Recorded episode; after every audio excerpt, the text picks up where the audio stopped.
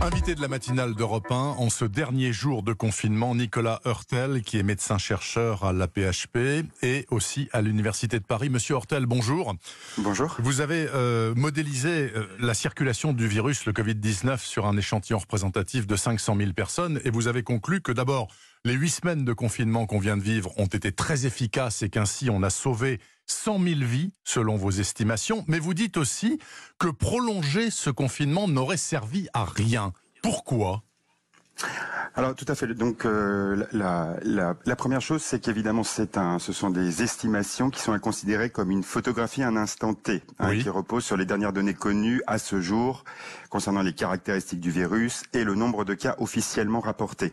Alors j'aimerais simplement remettre dans le contexte les résultats. Ce ne sont pas des chiffres absolus et ces estimations pourraient être différentes si euh, on apprend par la suite que le virus se comporte différemment, par exemple après le confinement qu'avant celui-ci, par exemple du fait de la saisonnalité ou de la découverte d'un traitement efficace, bien sûr qu'on le souhaite tous, ou si preuve était faite, par exemple, que le début de l'épidémie en France soit survenu en réalité beaucoup plus tôt qu'on ne le croit. Et ça, c'est une hypothèse. Euh, on va en parler parce que l'hypothèse maintenant, c'est que peut-être ça a commencé en octobre-novembre et non pas en janvier. Mais je vous en prie, poursuivez.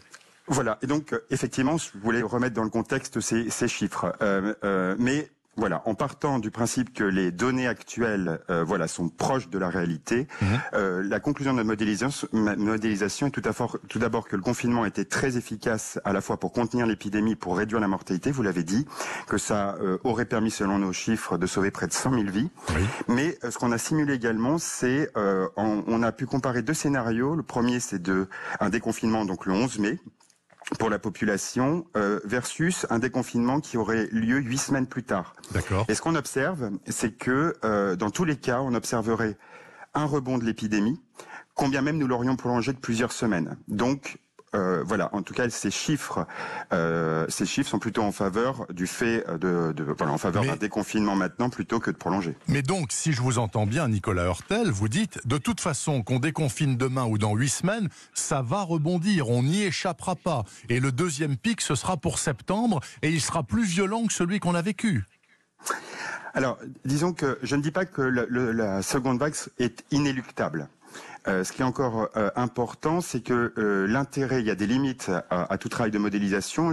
voilà, j'ai pu vous le dire, notamment si les paramètres changeaient ou si on s'apercevait par exemple que l'épidémie avait démarré beaucoup plus tôt, ce qui voudrait dire que le virus est, si je puis dire, moins agressif qu'on ne le pense. Ça veut dire qu'il circule de contagiosité. ça veut dire si, si ça a commencé plus tôt, ça veut dire qu'il circule moins vite que ce qu'on pensait. Exactement, exactement. Et donc, ça aurait un impact très fort euh, sur euh, sur nos estimations, puisque dans ces cas-là, ça réduirait euh, assez fortement le risque de, de, deuxième pic. Mais disons que en partant du principe que les caractéristiques rapportées poursuivront dans le temps, eh bien oui, ce que nos travail de modélisation ne peut pas permettre de dire avec une vérité absolue qu'il y aura un second pic, mais par contre nous font craindre qu'il y ait un risque important de, second pic. Et d'ailleurs, vous le chiffrez, hein, ce risque, hein, puisque vous dites que euh, selon vos modèles, toujours, alors c'est pas une science absolue exacte euh, à la virgule près, ça pourrait entraîner 217 000 morts à terme, c'est-à-dire à partir du mois de septembre. Alors, il y a, quelque chose qui me, frappe quand même, Nicolas Hurtel, c'est que vous dites, bon, même si le déconfinement est parfaitement respecté dans les règles, avec des masques, avec la distanciation, du dépistage, le traçage des contacts, l'isolement, eh ben malgré tout ça, nous n'aurons qu'une baisse de 60% des morts attendus. Pas 100%, 60%. Mmh. Alors là encore, euh, il n'y a pas comment dire. Je pense qu'il faut avoir une prudence par rapport aux chiffres absolus que nous indique ces estimes, que nous indique le modèle. La première chose, c'est que l'intérêt principal des, outils de modélisation, c'est euh, surtout d'évaluer l'efficacité de mesures et de, de, de, pouvoir comparer des, un certain nombre de mesures pour euh, pour pouvoir, euh, je dirais, aider, éclairer la décision, euh, voilà, politique qui ne se base pas d'ailleurs que sur des paramètres sanitaires. Bien sûr. Euh, mais euh, mais je, je, tiens à dire que déjà, ce que dit ce que dit ce premier chiffre, cette baisse de 60% de mortalité veut dire premièrement que la distanciation physique et le port de masque après le déconfinement est quelque chose qui apparaît selon notre modélisation comme crucial il est extrêmement important de le, de le respecter, dans le sens où ça, va, ça, ça a le potentiel de sauver énormément de vies. D'accord. Euh, la, la deuxième chose, c'est que notre travail de modélisation ne s'arrêtait pas là. Puisqu'effectivement, comme vous, avez pu le dire, ce qu'on observait, c'est que ça permettait de ralentir considérablement la circulation du virus, mhm. réduire, euh, sauver euh, un grand nombre de vies, mais ne semblait pas, selon selon euh, avec selon notre modélisation, être suffisant pour prévenir complètement le risque de, de second pic. Par contre, l'adjonction d'une autre mesure, qui a d'ailleurs été évoquée par le gouvernement, qui est de s'intéresser aux personnes les plus à risque d'infection sévère. Oui. J'entends les personnes euh, âgés, les personnes porteurs de pathologies chroniques, euh, notamment cardiaques et pulmonaires, ou une obésité. Euh, si on, s'intéresse à ces personnes et qu'on leur et qu'il y a une prise de conscience qu'il faut que ces personnes se protègent particulièrement, eh bien là on observe un scénario où, en association avec la distanciation physique et le port de masque, eh bien ça réduirait considérablement euh, le nombre, euh, voilà, le, le, nombre, enfin le taux de mortalité, mais, mais également le risque de second pic et potentiellement de euh, nécessité de second confinement. Alors Nicolas Hortel, revenons au démarrage du Covid.